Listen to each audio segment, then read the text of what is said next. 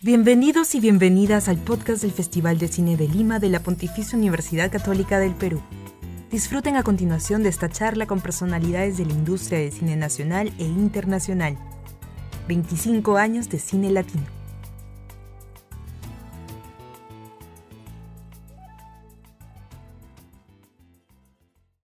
Hola, ¿qué tal? Bienvenidos a esta charla titulada Hecho en el Perú, Territorios en Movimiento, en el marco del 25 Festival de Cine de Lima PUC. Primero quisiera agradecer a nuestros presentadores, el Ministerio de Cultura de Perú y la Fundación BBVA, a nuestros patrocinadores 3M y France 24 y a nuestro auspiciador El Comercio. También a los colaboradores especiales, la Embajada de España, la Embajada de Francia y la Embajada de Argentina en el Perú, así como a Ejeda por el licenciamiento del festival. Hoy nos acompañan Yaela Gottlieb, directora de No hay regreso a casa. También está con nosotros Martín Rebasa, director de Entre estos árboles que he inventado, y Delia Ackerman, directora de Hatun Pacha, Tierra Sana. Eh, bueno, bienvenidos a los tres. Es un placer tenerlos eh, aquí en esta conversación y también eh, mostrando sus películas en esta sección Hecho en el Perú, que ya tiene bastantes ediciones mostrando un panorama diverso y, tratando de ser justamente eh, eso, lo más diversos posibles en las propuestas a, mostrar. Y de esta sección me parecía eh, muy interesante cuando vi las tres películas notar que eh, pues cada una es bastante distinta, marcan una mirada, un enfoque a diferentes temas, motivaciones, formas de ver el mundo también, ¿no? Eh, y pensaba en la, bueno, en la película de Delia, que es un documental que podría verse como un documental un poco más clásico, entre comillas, eh, y que nos muestra pues la diversidad, eh, la diversidad y la riqueza alimentaria, biológica de, nuestro país, vinculándolo mucho, a mí me pareció muy interesante a la memoria y a la, a la cultura. bueno, tenemos el, la película de, Yaela, un documental más íntimo, más privado, que aborda eh, temas de la identidad de una manera, a mí me pareció muy eh, profunda y a la vez bastante eh, actual en el sentido de confrontar identidades, confrontar temas, ¿no? y bueno, la película de Martín, que es una ficción, eh, ambientada y, producida en Trujillo eh, y que muestra una ciudad de Trujillo tal vez desde una óptica muy poco vista anteriormente. Eh, y bueno, quería preguntarles a cada uno cómo, cómo se sienten al mostrar sus películas ya como terminadas, obviamente. no quisiera empezar por el origen de los proyectos, sino por este momento en el que se presenta la película y se expone al público, eh, cómo lo están tomando, qué reacciones han tenido, y luego vamos un poco más hacia los temas de, las películas. Tal vez empezar contigo, Delia. Sí, bueno, a mí me tomó nueve años hacer esta película, entonces tengo mucho material y ha habido mucha expectativa y ha sido muchas este, personas que han colaborado desde el punto de vista técnico, pero también científico, y sobre todo la emoción que tengo que la gente del campo, que los campesinos, que son los verdaderos héroes de esta película, vean, vean, vean este film, ¿no? El tema técnico siempre es un problema del el envío de la película, pero ya he tenido algunas reacciones de alguna gente y, y, es emocionante, es emocionante terminar algo que en realidad nunca se, nunca se siente terminado, pero, pero que ya la, pueda haber una conversación, porque la idea de esto es que se cree un debate, que exista un poco de cambio de políticas, ¿no? Que genere una acción, no que se quede como algo visual, estético, sino vaya a la acción. Entonces creo que empieza el camino y la vida de ese, de ese documental, con mucha expectativa y emoción. Lo que tengo por decir, sí.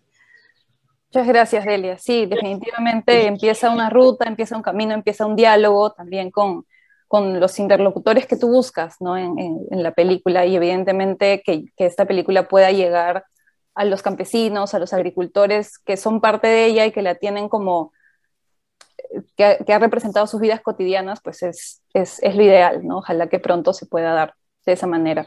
Eh, y tú, Yaela, ¿cómo, ¿cómo vives esta exposición de la película? Eh, entiendo que su estreno eh, aquí en Perú, ¿no? ¿cómo, ¿Qué reacciones has tenido? ¿Cómo te sientes tú de, de mostrar esta película tan íntima también aquí en el festival?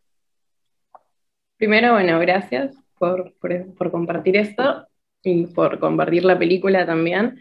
Em, en primer lugar, para mí que, que, vivo hace muchos años en Buenos Aires, es bastante lindo poder tener estas instancias, aunque sea virtuales, de compartir siempre con, con gente de allá eh, y sobre todo con, con cineastas. Eh, de alguna manera es lindo el poder entablar vínculos y, y lazos a partir de, de, los propios materiales ahora, ¿no? Eh, y sí, igual como Delia, ¿no? Es un proyecto de muchos años, de muchas instancias, muchas emociones, bastante movilizante.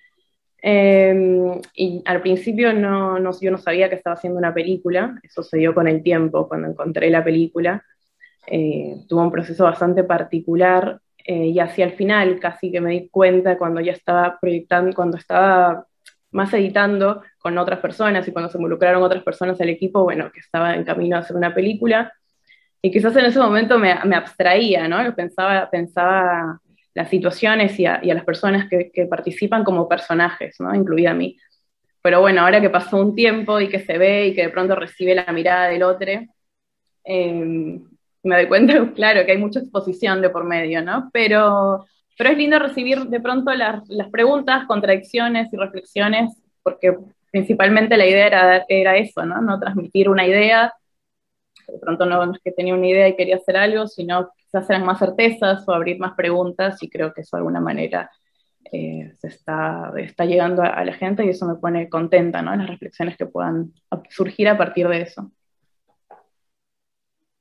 Claro, yo eh, veo la película también, y justo te iba a preguntar por eso, ¿no? Cómo fue el proceso. Hay una motivación que se, se entiende, ¿no? Es una búsqueda de, de, esa relación con tu padre, pero a la vez la identidad de ambos, ¿no? Y tu identidad ahí también en cuestión, en búsqueda, en pregunta eh, y en transición de alguna manera, ¿no? Eh, me parecía que, que justamente te iba a preguntar por el proceso, porque yo decía, pero no creo que la película se haya empezado como así, abruptamente, ¿no? Ha sido como un proceso, pero bueno, eso lo, lo podemos conversar luego de, de, darle la palabra a Martín, que, bueno, Martín, tú estás en Alemania, entiendo, entonces, bueno, ¿cómo te sientes de, de presentar la película aquí? Que eh, desde lejos también, ¿no? Este, siendo eh, bueno, una película trujillana con una identidad propia, tú encontrándote en Alemania y bueno, esta película ahora pudiéndose ver por suerte no solo en Lima, sino también en, en regiones, verse en Trujillo justamente a través de, de, lo virtual que da esas posibilidades. Sí, bueno, primero gracias, gracias por, por la invitación, ¿no?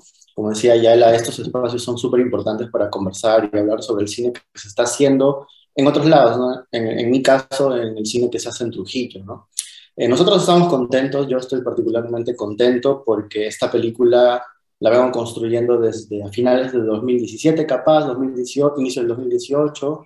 Eh, ha sido un proceso largo, como muchas de las películas que se hacen normalmente, y pues los procesos y el modelo de producción en general siempre es un poco diferente a cómo regularmente se hace en Lima, ¿no? Entonces, eso creo que es también una, indicación importante que hacer.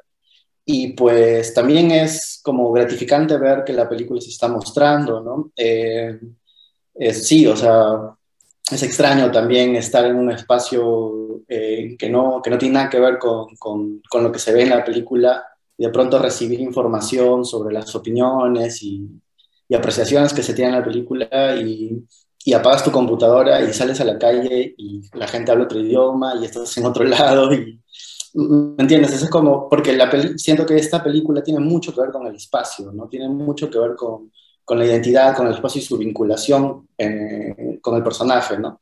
Entonces, sí, es interesante, es, extraño igual porque eh, yo no entiendo eh, no solo el cine, ¿no? El arte en general, sino es personal. Entonces, eh, hay mucho de mí, mucho más de lo que me gustaría aceptar en esa película y pues eh, sí, es también un poco el, el temor o la incertidumbre de, no saber qué es lo que puede pensar las otras personas, ¿no? Porque sí es como, te estás abriendo, yo, yo siento, no es una ventana de alguna forma hacia el interior. Sí, definitivamente eh, esto que dices de que cada película es personal, lo, pensaba también en el, eh, digamos, en, diferente medida en cada una de sus películas, de las tres, pero en realidad no, no, no es algo tan claro, tal vez, eh, porque lo, lo, personal se va como insertando en las ideas, en los textos, en las imágenes, ¿no?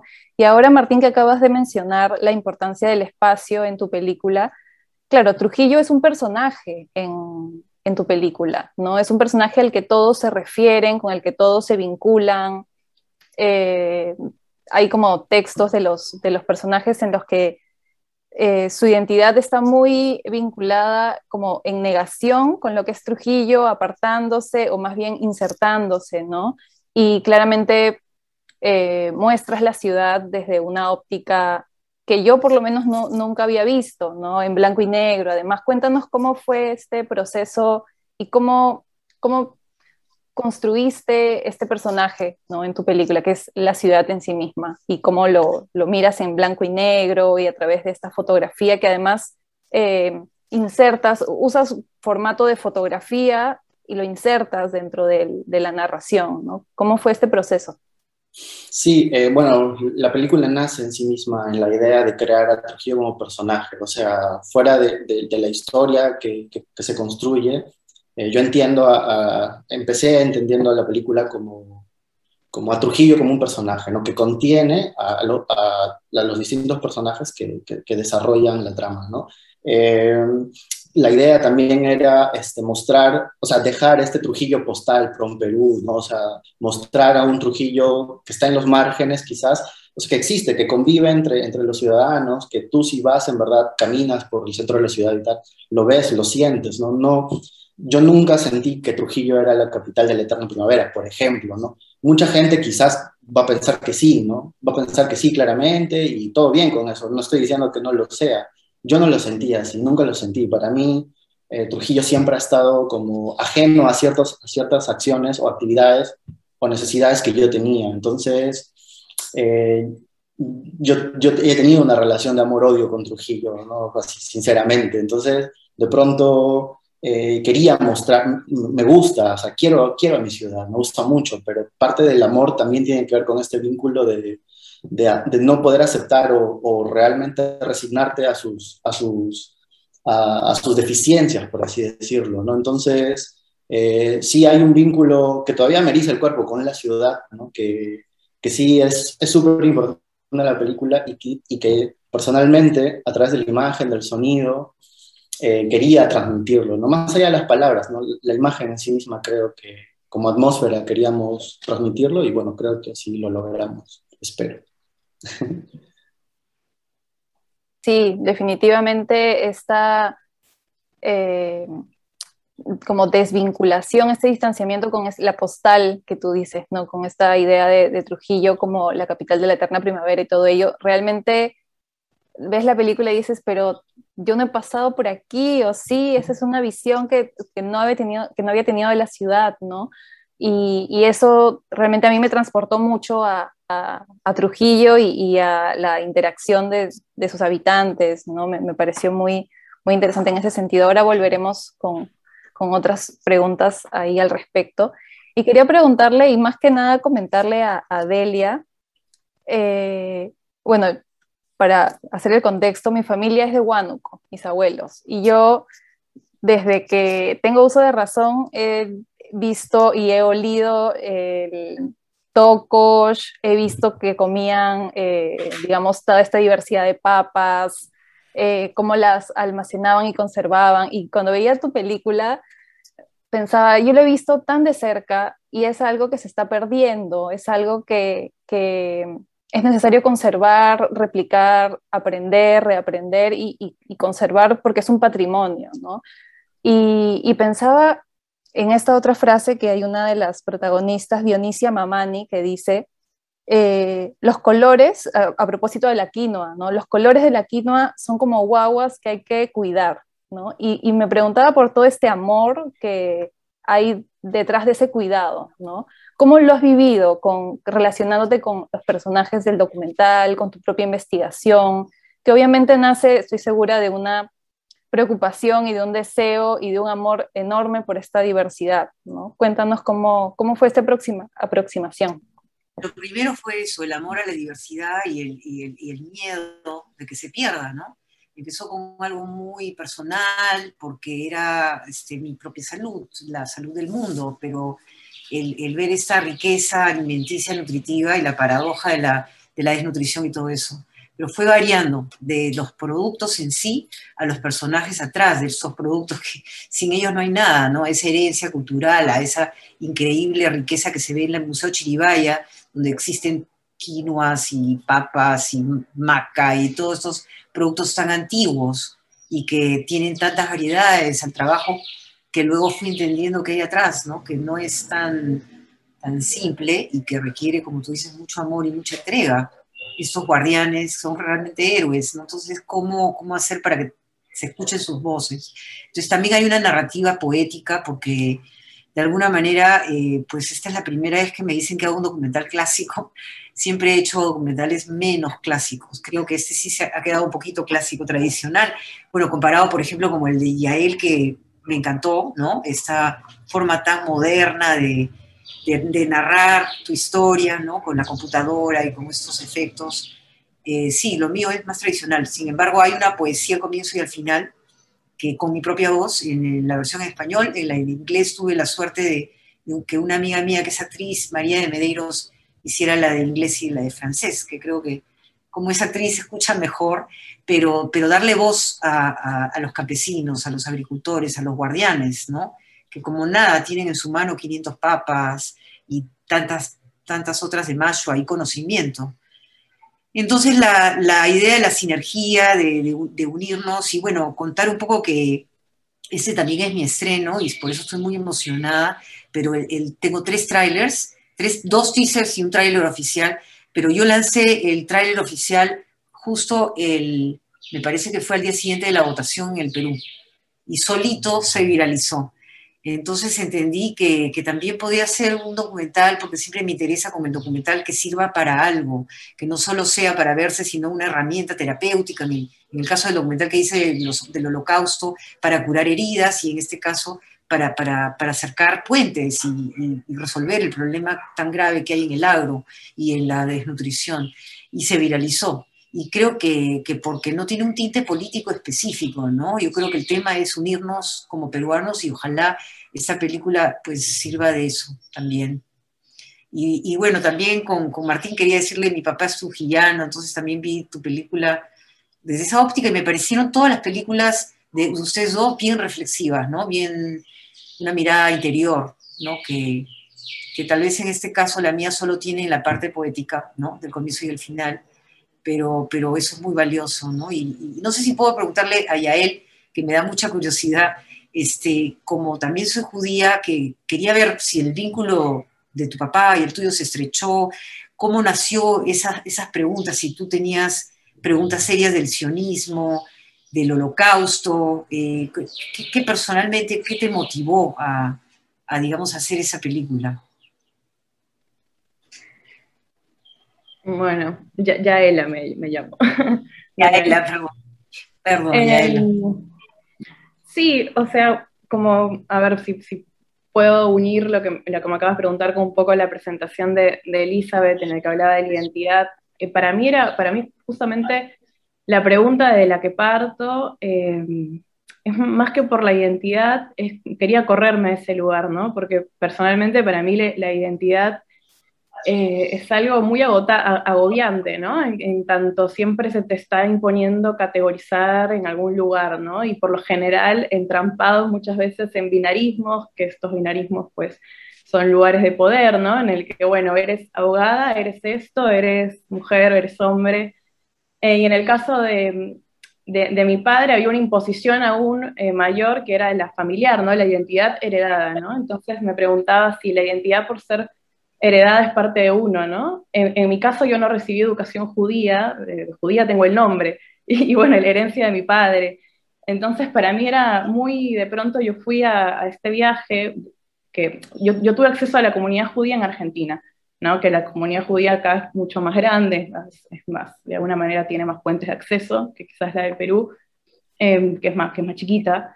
Em, y, viajé a Israel y en lugar de volver quizás como con un viaje que, que es bastante, em, podríamos, podría ser otra charla el viaje en sí mismo, eh, pero volví con muchas más preguntas que con, con, con, con certezas, ¿no? Eh, y, y, también muy lejana, ¿no? Porque por un lado, este, sí, tenía toda esa historia familiar, pero por otro, yo vivo en Argentina y, y me siento peruana, digo, crecí, estuve 20 años allá, los primeros 20 años de mi vida. Em, y a mí me llamaba poderosamente la atención y, me sigue llamando eh, la atención que, que mi padre em, vivió solo cuatro años ahí, en Israel. Eh, los primeros 20 años en Rumania y no sé, 50, 60 en Perú pero no se siente peruano, ¿no? Entonces a mí me, llamaba la atención esa vinculación y ese sentido de pertenencia por un país en el que solo, solo estuvo cuatro años, ¿no? Eh, y, y, y, de alguna manera empecé como a hacerle preguntas, primero la, intención genuina, digamos, fue como, ok, bueno, quiero saber tu historia y la de mis abuelos, mi abuelo estuvo en el holocausto, estuvo en, en, Auschwitz, eh, mi abuelo estuvo en el ejército primero húngaro como prisionero, después en el ejército soviético. Yo no sabía muy bien esa historia, entonces un día agarré la cámara y lo filmé para guardarlo, como quizás otra persona por ahí hubiese escrito esas, esas vivencias. Em, y ahí cuando empecé a investigar el tema y él se da cuenta que de pronto yo tengo más cuestionamientos, ¿no? Eh, él se preocupa y me dice, yo quiero que tú seas eso.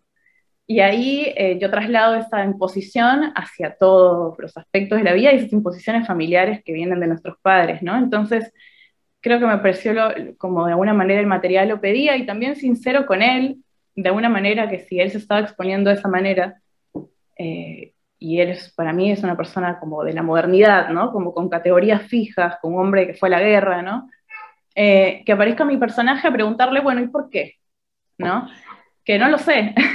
Creo que un poco la, la, la búsqueda y, y, la motivación de hacer la película era esa, ¿no?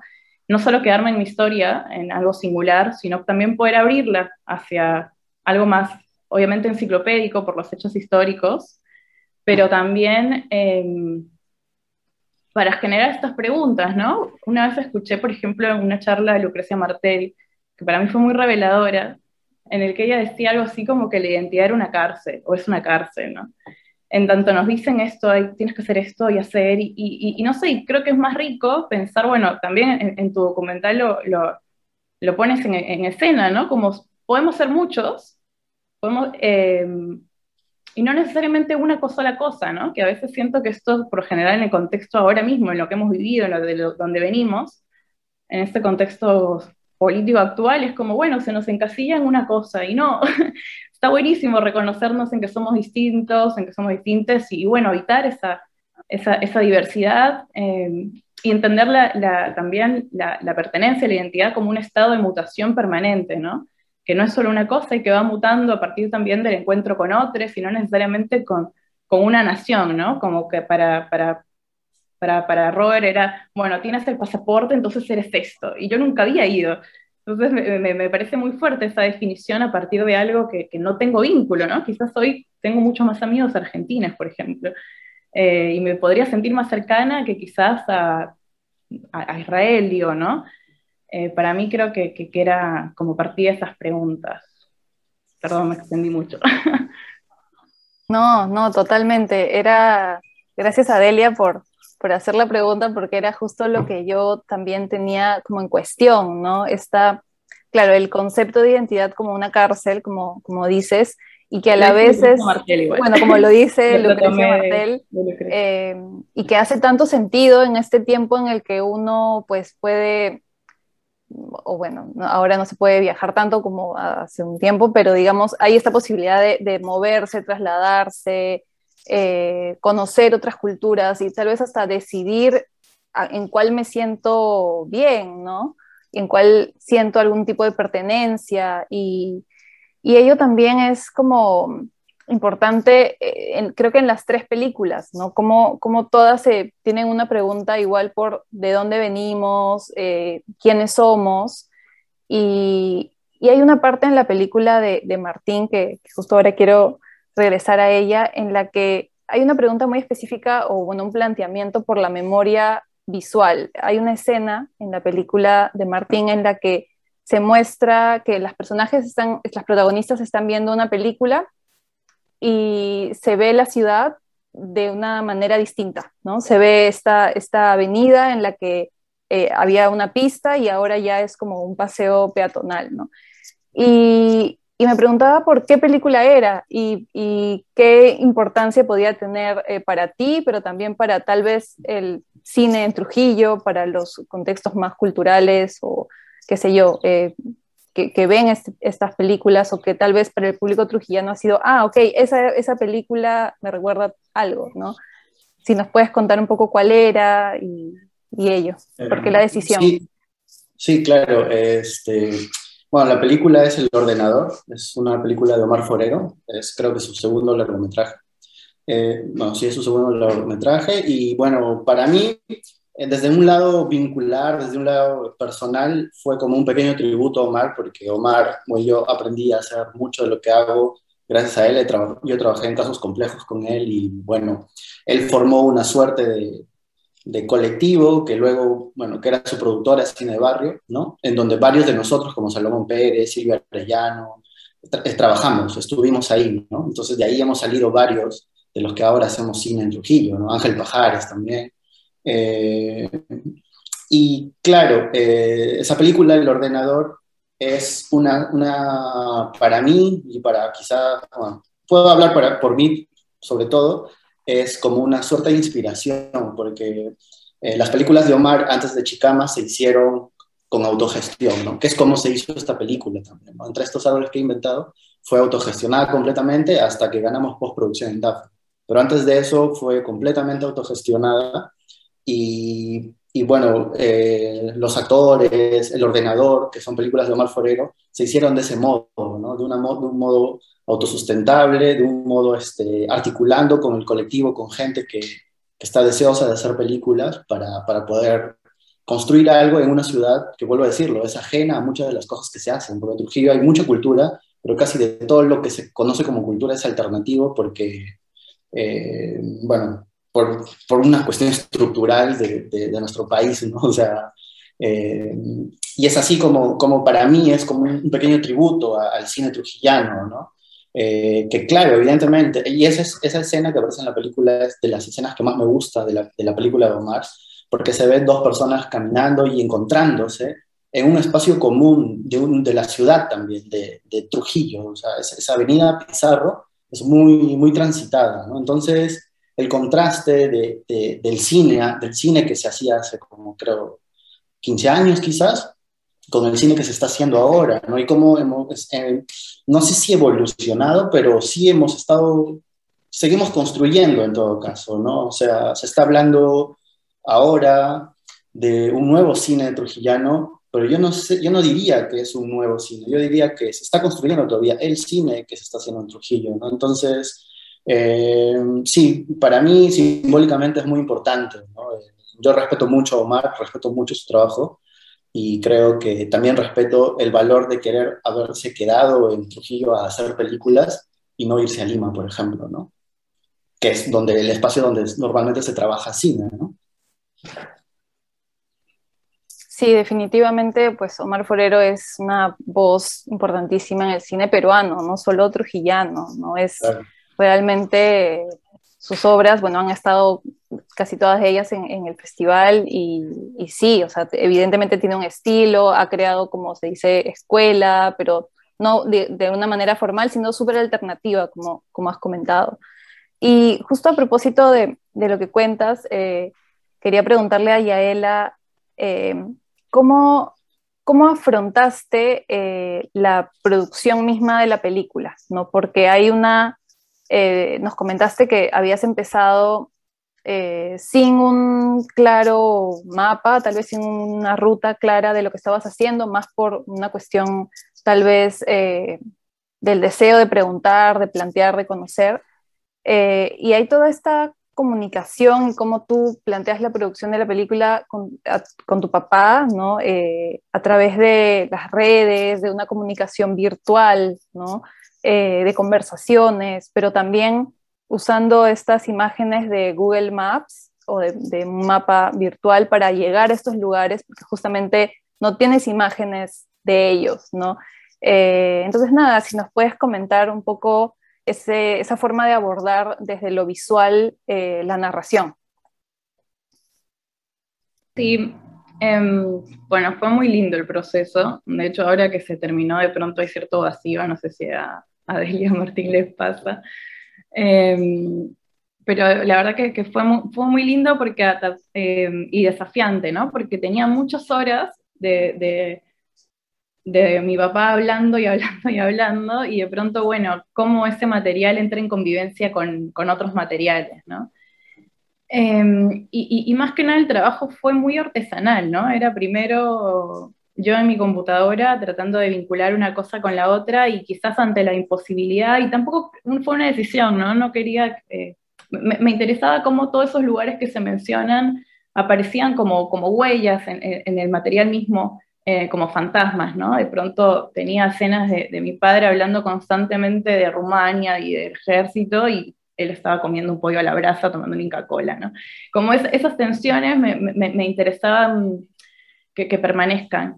Y, ahí, la verdad que fue, fue muy lindo porque me sentí, por más que fue un documental o es una película bastante íntima, eh, eh, tuve mucha compañía de otras personas, a quienes agradezco profundamente. Y, empecé a juntarme con, unos amigos que primero fueron profesores míos, con Alejo Movillansky, Maleno Solars y compañeros de mi clase, Ingrid Podropek, bueno, hay muchos. Em, y fue lindo porque me, juntaba con, e, con ellas a ver el material y de pronto hacía una entrega, de pronto de sus evoluciones se transformaba en otras. Yo también em, en ese momento, hoy no lo sé, pero temía mucho de lo solemne, ¿no? Quería correrme a ese lugar. Entonces, de alguna manera, quería que mi aparición sea lúdica, y, que, y, también me, me, me, me, gustaba jugar con la idea de, de, cómo confronto a mi padre a partir de, materiales, ¿no? de representaciones ya hechas, ¿no? series de televisión, películas, había muchos materiales en juego que yo fui consumiendo a lo largo de los años y que me interesaba escenificar. ¿no? Eh, y por último apareció el cuaderno, que, que fue un gran hallazgo, en, en, tanto aglutinador de todos esos materiales, espacios, tiempos, ¿no? De pronto ese cuaderno era como es y la mesa, ¿no? Como, como ese lugar al que habitaban todos esos espacios y, de alguna manera era como el, vínculo o el dispositivo que, lograba que la película siga, ¿no? Como ahí se, se, ponía en escena la, la, investigación. Pero, pero sí, no, no, no quería, um, también fue, fue difícil porque tenía mucho material, de yo empecé filmándolo sin tener conciencia de que era una película, entonces por ahí no tenía un micrófono, no tenía otra cosa, tampoco este, no tenía dinero para hacerla, ¿no? Porque no podía aplicar a ningún lado porque no sabía qué película estaba haciendo ni de qué es y, todas las cosas que te piden para aplicar no las tenía, no tenía un guion, como el guion apareció mucho después, ¿no? Entonces fue un poco, este, quizás eh, las etapas se fueron superponiendo y fueron avanzando al mismo tiempo, ¿no? Después, gracias a, a una financiación que conseguimos, bueno, se sumaron mucha gente y, lo lindo fue el proceso también después de montaje, ¿no? Se sumó Miguel de Subiria, eh, que, que, que, nos divertimos muchísimo en cada, en, cada, en cada jornada, la verdad. Probando cosas, ¿no? Él venía a editar cosas muy, muy lúdicas, muy como divertidas, entonces me parecía lindo ese complemento, ¿no? Como romper con esa solemnidad quizás y, sumarlo a él y, bueno, y toda su creatividad y, y, el juego, abrir el juego hacia otras personas, ¿no? Em, eso. Ese fue el proceso. Pero sí, tengo eh, mucho material, muchos discos, me imagino que también Delia debe tener millones de materiales y entrevistas. Eso es muy difícil, pero, pero sí. Eh, es lo bonito, ¿no? Que se abren puertas que, que tanta gente que, que, bueno, yo imagínate, se murió mi editor, Javier Arciniega, mm. acá tengo la foto de él editando, este, grande y era más que editor, ¿no? Era mi cómplice, con él producían todo y, no llegó a ver la última, última versión con la música de Pauchi, ¿no? pero aparte de eso, cómo nos abren puertas el cine, ¿no? Es una maravilla lo que hacemos y, para, para, todos, ¿no? Esta comunidad que es, es, como un sueño realizarlo, ¿no? Después de tanto, tanto esfuerzo, tanto tiempo. Tanta gente también que se involucra, o sea, a veces las personas piensan, ah, sí, el director sale a hablar y tal, pero de pronto hasta en, en películas tan pequeñas como, bueno, la mía, por ejemplo, es bastante pequeña, eh, involucró mucha gente, conocí gente nueva, gente con la que nunca pensé trabajar, y de pronto, este, claro, entiendes esta idea del arte colectivo, ¿no? De cómo este, todos van por una idea y, y tras, o sea, traspasa tu, tu, tu, identidad o tu personalidad, ¿no? O el, el, el, yo, sino todos hacia un fin común por la película, ¿no? Entonces, esa, esa sensación de vínculo, ¿no? Pues es, un, es, un, es, un, producto humano, o sea, que te hace sentir bien, o sea, más allá del de, de, tema de la película y, y, tal, el vínculo, la relación que se tiene con la gente, con los actores, con los trabajadores de la película, es muy bonito, es muy bonito. Por ejemplo, todas mis películas han sido autogestionadas, yo no, no sé qué, de otra, qué otra forma se puede hacer, ¿no? Al final la Universidad de Lima, gran apoyo para poder terminarla, pero eh, un, o sea, no, yo no gané ningún concurso, nada, ha sido bien duro. Y así es, ¿no? Es el apoyo de todos nuestros amigos, de toda la gente que cree en el, en el, en el fin común que dices, porque, porque deja de ser un, un tema personal, ¿no? Y se vuelve holístico. Y creo, y creo que también, eh, como en el caso de las tres películas, quizás esa, eh, o eso que tú notabas, Elizabeth, ¿no? Que no es, de una manera, el yo estaba en las tres, está en las tres películas, y, y esa inquietud y esas preguntas creo que es la única manera de, de, de, sostener proyectos tan largos y bueno, y que no son redituables, ¿no? No es que no vamos a ganar dinero con esto. Entonces, es este, creo que, que, que, que si la motivación, o sea, la motivación es, es, clave, ¿no? Como ese empuje, porque si no, creo que es muy difícil sostener este tipo de proyectos. Sí, yo creo que es como una misión, ¿no? De vida, que, que si no, no hay un cuestionamiento, la hago, no la hago, ya estás haciéndola, ya, ya no hay dudas, ¿no? Sí, sí. De pronto hay una motivación adentro que te está empujando y que ya estás ahí grabándola, ya estás, estás escribiendo. Y sí, o sea, es lindo igual sentir ese tipo de cosas. Quería preguntarte, Martín, y tú eras la fotógrafa, de alguna manera estabas atrás de ese lente, ¿no? Me imagino, había mucho de ti ahí. Eh, sí, yo, yo he sido el, el, un poco el que ha construido, porque la, el personaje como tal, eh, primero al principio, al principio era hombre, ¿no? Era hombre. Eh, poco a poco fui este, cambiando la idea y adaptamos, bueno, la, adapté la idea del personaje, no cambié mucho, en verdad, cambié tres, dos cosas y, y de pronto sí era, podía encajar en, un rol femenino que para mí personalmente me daba como un poco, eh, no me importaba tanto el género, me importaban los sentimientos que tenía, la, las emociones que, que transmitía, ¿no?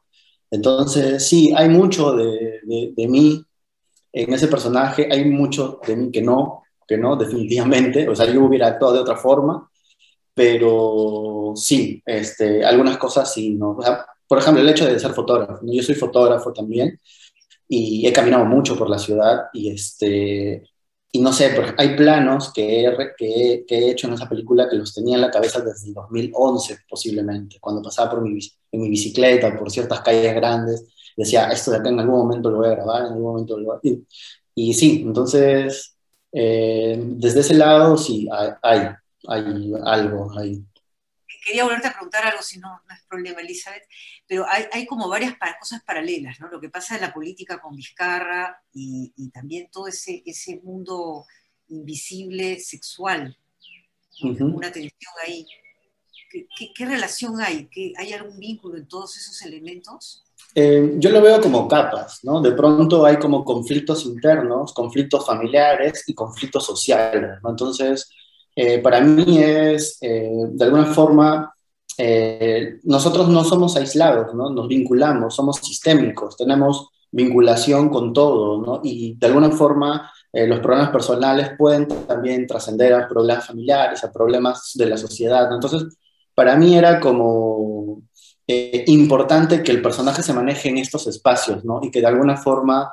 Eh, deambule en estas capas, ¿no? En tener como una introspección, en, en ver cómo es su vinculación con, el, con su familia, con la sociedad misma, con su entorno, y cómo en la política lo que estaba pasando también era un cambio, ¿no?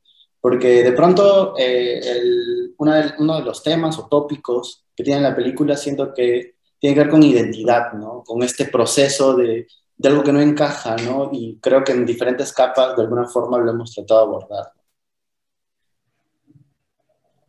Gracias, Delia, por, por abrir la conversación a, esos temas. Eh, justamente eh, el siguiente, digamos, el siguiente bloque podría ser eh, a partir, a propósito de, lo político en las tres películas, ¿no? bueno, Martín ya lo, lo, comentó en el sentido de que, claro, el personaje o la personaje está situada, viviendo, experimentando un contexto muy diverso, con muchas capas, con muchas, o sea, muchos conflictos en sí mismo, prefiere eh, eh, adentrarse en unos, tal vez dejar de lado otros, pero es una persona que está eh, en ese remolino de cosas que están pasando, ¿no? Por más de que el ritmo igual sea muy pausado, hay como un ritmo interno también particular de ella, ¿no? Y ella es un personaje muy silencioso, además y definitivamente eh, hay una apuesta política en tu, en tu aproximación, por más allá de que sea bastante íntima y, todo ello. Y justamente a propósito de eso, hay una parte, eh, como tú lo referías, Delia, eh, digamos, un espíritu poético en tu película. Yo lo asocio mucho a esta ritualidad que, que se ve en, en todos los procesos ¿no? de, conservación, de cultivo, eh, pero incluso en esta parte que, mencionan muchos de los entrevistados en, tu documental, eh, de que la labor de la tierra, el trabajo andino, eh, se ha vinculado con lo ritual siempre, ¿no? con agradecer a la tierra, con incluso estar en contacto con los dioses, con los dioses de, de, esta cosmología andina que es muy, muy compleja y a la vez tan sabia, ¿no? Pero a la vez hay un salto hacia lo político que comentabas hace un momento, en el sentido de que no se ha conservado esas tecnologías, no, no, hay políticas para, para ello, se ha dejado de lado una vez más esta, eh, la importancia del patrimonio eh, cultural que además ah, es alimentario y que sostiene a las ciudades, sostiene la, vida en las ciudades, básicamente, dejando de lado todo lo, otro, quienes realmente conservan y, producen esto. Eh, nos, decías que de alguna manera el tráiler de la película había salido en un contexto político en el que tal vez había oídos y ojos más prestos a, hablar de estos temas. ¿Eso es lo que te pareció? Sí, no, eso fue lo que me sorprendió. O sea, una amiga mía me dice, no la lances ahorita, que es pésimo momento, después de las elecciones. dije, Lía, lo siento mucho, me demoro tanto para cada cosa, porque, bueno, nueve años en una película, ya tengo dos teasers anteriores, pero para perfeccionar el último tráiler, porque faltaba un logo, porque yo, no puedo esperar más, o sea, qué, política, yo, lo lanzo y fue una gran sorpresa, 5.000 vistas, eh, una cosa que yo no, me esperaba, gente que no me conocía que lo reposteaba. Yo creo que no, eh, y alguien comentó ahí en Instagram, esto huele a rojo, y yo la verdad no tengo ese tinte, y dije, el único rojo que hay ahí es el de la bandera, porque, porque sí, es rojo y blanco de la bandera, no es por un lado o por el otro, pero sí es cierto que durante toda la, historia del Perú ha habido un olvido total a quiénes son estas personas a las que le debemos la biodiversidad. Ellos han estado invisibles. Y como dice ahí la ex ministra Silvia Pesa, la que entrevisto ahí, no puede ser una política aislada, o sea, no puede ser solo la agricultura, tiene que ser el transporte, el comercio, tienen que abrirse canales para que el consumidor, el de la clase media, pueda comer digamos, la gran maravilla que tenemos. Y esto se ha revelado gracias al boom gastronómico, ¿no? Todo el mundo habla de Perú, la riqueza alimenticia, los superalimentos que, que, ahora están de moda, ¿no? De dónde viene la maca, de dónde viene la quinoa, la kiwicha. Todo el tiempo se descubren nuevas cosas en el mundo y acá se van olvidando, ¿no? Entonces, claro, es, yo creo que yo siempre me considero un poco apolítica eh, pero creo que de por sí la película es muy política, ¿no? No con una bandera, con un color específico, sino con el realmente el del Perú, el rojo y blanco. Y creo que es el momento más importante para unirnos y no estar tan polarizados y tratar de sacar adelante, ¿no? Este, nuestra tierra y, y lo que tú dices de la ritualidad es, es, claro, para mí todo el tiempo estar agradecida, todo el tiempo los rituales es lo más importante que, que, existe, ¿no? Para poder entrar desde otro, desde un, un punto extractista, ¿no? Como la minería ilegal, la tala ilegal, el monocultivo, ¿no? Está muy bien la agroexportación, pero que no se puede sembrar y sembrar sin rotar la tierra, sin cuidarla, o sea, estamos perdiendo todo, el patrimonio que existe, que, de qué es la supervivencia del hombre, de nosotros, no solamente de los campesinos, del que depende.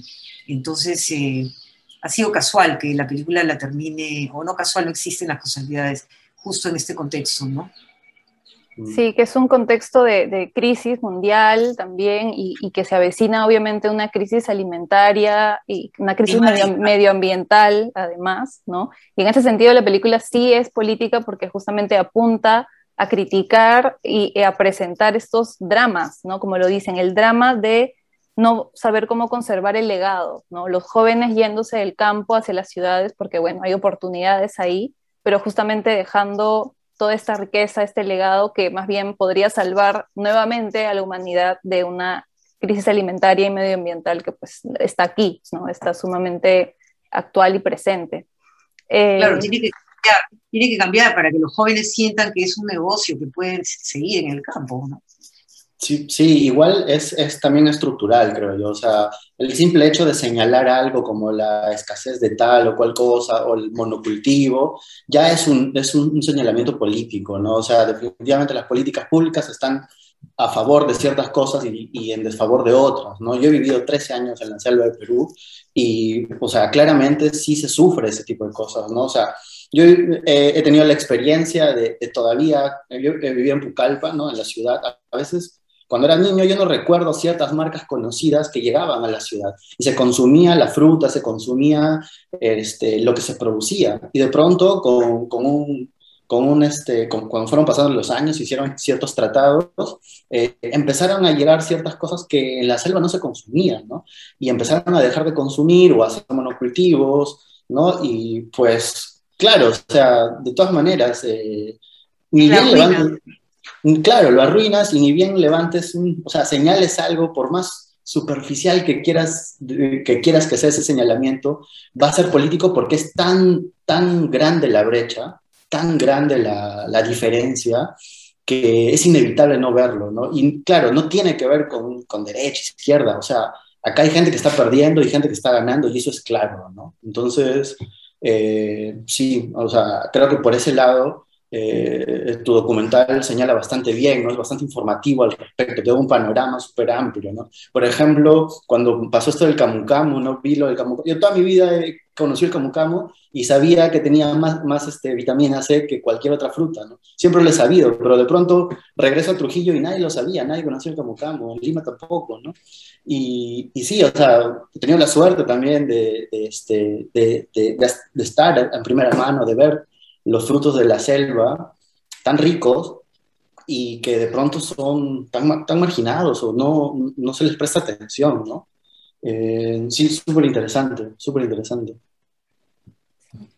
Y bueno, volviendo un poco a, a, la película de Yaela y encontrarle la parte política, eh, bueno, para mí es esta eh, esta posición que tú tienes frente a, a, lo fronterizo. Y he visto que estás haciendo, produciendo, desarrollando una serie, eh, digamos, de obras que se titulan Ficciones Fronterizas, ¿no? que, de la que es parte, no hay, regreso a casa. Y no sé, me preguntaba por, por esa inquietud tuya sobre las fronteras, ¿no? que igual lo digo como un tema político porque evidentemente las personas no podemos eh, transitar tan libremente las fronteras como la supuesta libertad eh, no, nos daría, ¿no? de, ser ciudadanos de, cualquier parte. pero, pero ¿cómo lo abordas tú? Y cuéntanos tal vez un poco cómo, cómo estás trabajando esta serie, eh, de, de, qué otras piezas audiovisuales se componen, porque además tú eres artista visual de una manera un poco más multidisciplinaria, que de alguna manera también se ve en la película todas estas técnicas diferentes que tú puedes incorporar. ¿no? Gracias.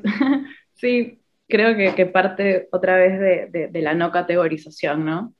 también mezclar distintos terrenos, distintos territorios audiovisuales, ¿no? No, no, solo una cosa de la otra, sino quizás que, eh, hacer una práctica más, más híbrida, que, y también, digo, también, eh, traspolándolo conceptualmente también, ¿no? Como eh, en, en, cuestión estas identidades híbridas también, ¿no? ¿Por qué no? Em, creo que em, sobre la serie, para mí fue clave añadirlo pensando, pensar, pensarla desde la ficción, ¿no? Ficciones fronterizas, porque para mí, eh, sin duda, eh, sobre todo en, Latinoamérica, ¿no? En Sudamérica, o bueno, al menos lo que conozco, que, que, son, son ficciones, ¿no? Esas fronteras, como alguien vino y dijo, es, hay esto, ¿no? Y, y, y somos pro, producto, de alguna manera, de un proceso de colonización muy fuerte, ¿no?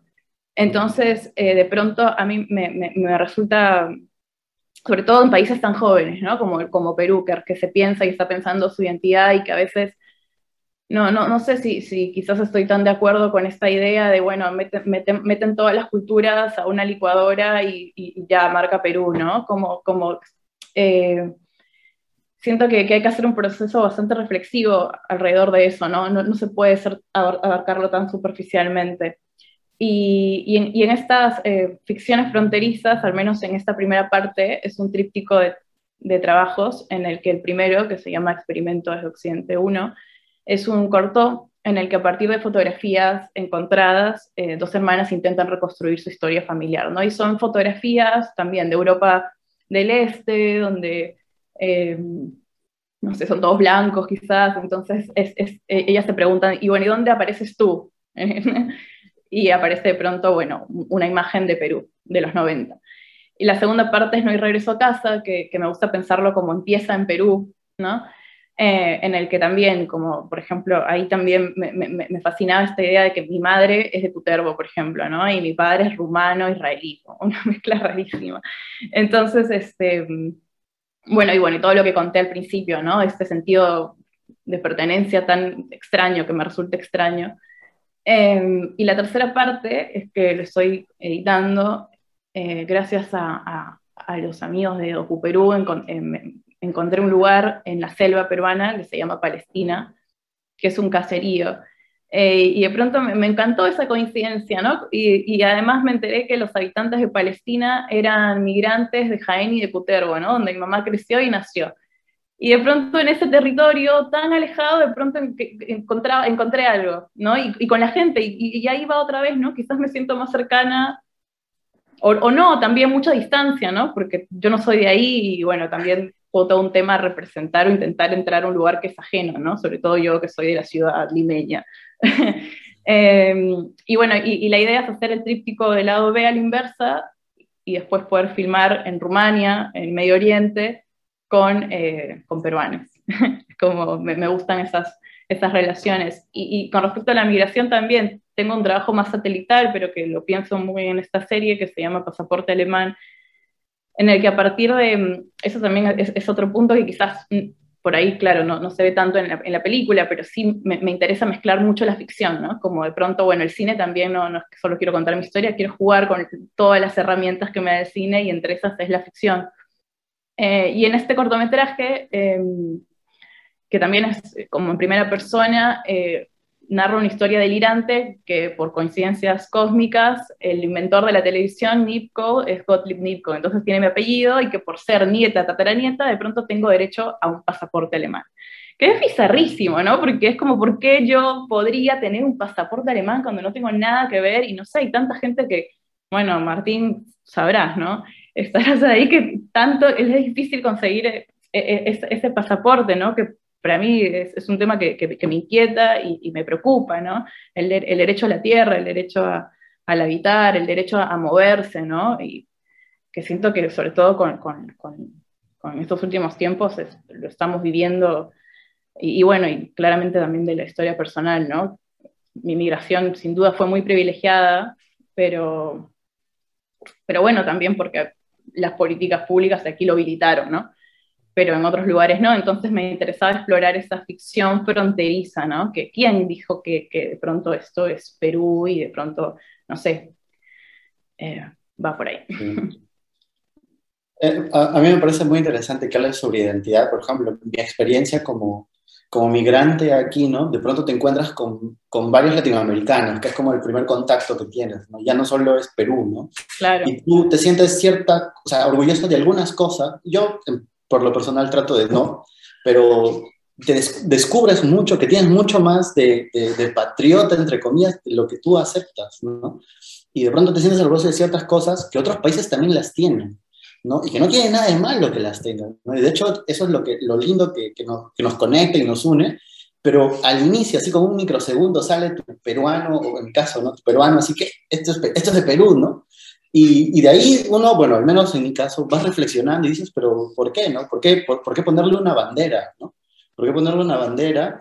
Y, y por qué no también concebir a la, a la identidad, en este caso en, en, en territorial, un poco más flexible, ¿no? Eh, un poco más este, de dar y recibir y, y, de, claro, en qué momento los límites se fijaron, ¿no? En qué momento decimos esto es mío, esto es tuyo, por qué este sentido de otredad de un lado como negativo, ¿no? De rivalidad, ¿no?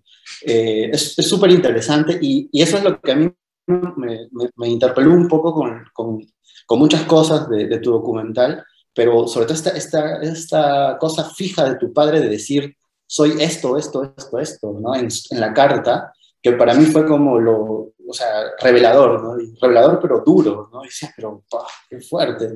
Y pensé mucho en qué fuerte para ella, o sea, para ti, que, que de pronto me puse en la posición de mi padre, que me diga, bueno, yo tengo un asunto igual con él ahí, pero fue como que me diga ciertas cosas a mí de esa forma, cómo yo lo hubiera reaccionado, cómo hubiera asimilado, ¿no? O sea, eh, muy, muy, muy fuerte la, la, sensación, creo yo, de, de pronto confrontarte, ¿no? Porque es tu padre, de alguna forma has construido una identidad en base a él y, y verte en el espejo y, ser quizás, no sé si contraria, ¿no? Pero bastante distinta, ¿no? Sí, es, lindo lo que dices, sobre todo al principio, ¿no? Como como también e-, es lindo, por eso es una contradicción bastante interesante, porque es lindo quizás identificarse quizás con alguna música o quizás con, bueno, con, con un alimento, ¿no? De pronto que haces comunidad de alguna manera, ¿no? Ese sentido de comunidad, pero también como en nombre de, de la nación y de esas fronteras se hacen muchas cosas horribles, ¿no? Sí. Eh, y, y, sí, ¿no? También digo, en el, en el caso de, de, la, de la película, también yo o sea, asumo cierto, bueno, privilegio de estar pensando estas cosas, ¿no? Eh, claro. Que también por eso revisito también la historia familiar de, de Robert y, y, tal, ¿no? Yo, bueno, desde mi casa en Palermo, en Buenos Aires, ¿no? Estoy preguntándome todas estas cosas, pero, pero también es, ojalá que, que algún día no sea un privilegio preguntarse estas cosas. Y, bueno, ahora ya como para ir cerrando, aunque no es un tema menor, quería preguntarles por la música, que justo ayer Delia me, me hacía notar ¿no? que, que, cada uno había tenido un trabajo particular con la música. Eh, Delia, tú con Pauchi Sasaki, eh, tú Martín con Rafa Raes, ¿no? Y, bueno, Yaela también con eh, Iván Kaplan, ¿no? Que, eh, bueno, to todos han trabajado de alguna manera la música eh, con un enfoque tan particular, a ver si nos pueden contar un poco cuál fue el concepto, el proceso creativo con, con ellos, con un lenguaje, pues que es, creo que uno no puede concebir una película ahora sin, sin ponerle música, ¿no? Sin, sin que vaya sonando en el cerebro, como quiero que suene así, quiero, y además, bueno, si son personas eh, cercanas o artistas a los que admiramos o que seguimos su, su trabajo a, aún es más especial, ¿no? Cuéntenos un poquito cómo fue eso. Bueno, en mi caso, trabajar con Pauchi, un lujo gigantesco, ¿no? La admiro muchísimo, me parece maravillosa y no me imaginé que iba a ser como japonesa de origen, tan metódica y, y tan abierta. Si yo comentaba algo como está lindo, está lindo, pero tal vez yo siento, ¿qué, qué, sientes? ¿Qué sientes? O sea, todo a oídos para tratar de, o sea, yo he hecho la música con ella de alguna manera, o sea, ella la componía, pero escuchaba todo lo que yo quería, todo lo que yo sentía, incorporando la música que, yo había eh, colocado de la película en sí, de, antropológica, ¿no? Que estaba ahí y con los instrumentos que, o sea, dejó que yo pudiera participar en, muchas cosas y, todo me parecía fantástico. Obviamente es una gran musicalizadora y, ha sido uno de los momentos más deliciosos de la película. La música que fue después, ¿no? Que fue una vez terminada. En el caso de ustedes me dio curiosidad, por eso le decía, ¿no? Ambos tienen la música como en el caso de Martín, ¿no? Las letras son tan importantes, este, casi como otro protagonista, ¿no? Otra voz. Sí. se me da curiosidad, sí. Sí, eh, bueno, en mi caso fue, yo estaba pensando en hacer la música yo, ¿no? O sea, tengo por ahí, soy un, yo soy músico frustrado, a mí me hubiera gustado ser músico, en verdad, ¿no? Pero no, no, no, tengo tanto talento ahí. Entonces, este, igual pensaba hacerla. De hecho, hice algunas canciones para la, para, para la película. Y conversando con uno de los actores, que es músico también, me dijo, oye, este, le comenté a Rafa que, tenemos, que hemos hecho una película de tal corte y está interesado en verla, ¿no? Y Rafa es yo escuché a Rafa desde los 15 años, y estaba así como, Rafa, ¿estás seguro que quiere? Y me dijo, sí, sí, sí, hay que mandarle. Le mandamos, bueno, yo le mandé, le escribí, y Rafa le, vio la película, le gustó, y me dijo, bueno, Martín, hay que trabajar, ¿no? Yo, yo bueno, para mí Rafa, como le digo, era muy es muy importante en mi educación musical de, adolescente, y eh, sí, fue eh, muy gratificante trabajar con él, porque siento que entendió perfectamente lo que quería transmitir con la película. De pronto estábamos en conversaciones de horas, ni siquiera de música en sí misma, sino de qué, qué sensación nos da tales cosas, qué, qué queremos lograr con, con, tales este, escenas, ¿no? Eh, desde eso hasta vínculos como personales, de cómo nosotros nos sentimos, ¿no? Entonces, eh, eso fue súper chévere, sentir que, que Rafa fue como un, una especie de, contenedor también de, emociones y que te daba, ¿no? Te daba como esa retroalimentación, ¿no? Que él también estaba sintiendo algo que, que tú, tú esperas, o bueno, que yo esperaba mostrar, ¿no? Eh, hablábamos mucho, yo le dije, bueno, Rafa, yo cuando estaba haciendo la película todo el tiempo estaba escuchando Los Panchos, entonces quiero, este, quiero que sea bolero, ¿no? No, no entiendo por qué, no sé en qué momento llegó esto, pero me gustaría mucho que, que haya boleros, que, que, que la, la, matriz sean boleros, hablamos de deconstruir el bolero, o sea, fue súper interesante desde la música, cómo, cómo trabajamos, eh, y Rafa me mandaba, no sé, a veces se encerraba en su, su, baño porque estaba haciendo algo para tocar y me decía, se me ocurrió esto, y, y, yo le escuchaba, ah, eso estaba acá, por ahí es. Entonces, eh, fue muy bonito trabajar con Rafa, ¿no? Fue un aprendizaje muy, muy importante para mí entender, este, yo ya, yo en, el mismo hecho de hacer la película tenía este, espacios para la música, ¿no? Sabía, y creo que en la película se nota sobre todo, en qué momento sí era importante la música y Rafa supo sumar y darle como un mayor realce a, a, lo que yo estaba pensando y sobre todo lo que le quería transmitir, ¿no? Y creo que lo logramos. Y no toda la música es de Rafa, ¿no? Son músicos trujillanos. La primera y la última, la, la primera y la última canción son este, canciones de, de, de, cantautores trujillanos que Rafa eh, orquestó, ¿no? Que musicalizó pero eso también era, era, era algo que yo quería, ¿no? que me diera lo posible haya músicos trujillanos haciendo el soundtrack de la película, ¿no? Entonces, este, sí, en, base a boleros, ¿no? Y sí, salió, creo que salió bien. A mí me gusta mucho, me gusta mucho lo que hizo Rafa y lo que hicieron Martín Correa, María Rivas Plata con, con, con la música, ¿no? Y cuando estaban haciendo la película, ¿tenían maquetas quizás? O sea, ¿ya venían pensando en eso o, vino después? O sea, yo lo tenía en mi cabeza como los panchos, escuchaba mucho los panchos, nada más. Entonces, sabía que, que, quería boleros, ¿no? Sabía que quería boleros, pero no, cuando edité, cuando monté, monté justo las canciones de, de estos cantautores para tener una referencia. Eh, como provisional, una sí la tenía fijo de María, creo que esa sí la quería sí o sí, que es la última canción, Eh, la de Martín me gustaba mucho, o sea, de hecho Martín Correa es como un cantautor trujillano con el que trabajo, ya en mis cortos anteriores he trabajado con él, me gusta mucho su música, creo que merece un, o sea, más, más, vitrina de la que tiene. En general, en Trujillo, como lo he vuelto a decir, hay mucho, mucho talento. Y este, entonces yo tenía como esa, esa, ese, ese, ese, mood quería, ¿no? Se lo mostré a Rafa y, me, Rafa me dijo, esta canción es increíble, hay que hacer, hay que producirla nada más. Y eso, y así fue, ¿no? Y producimos la canción y quedó excelente.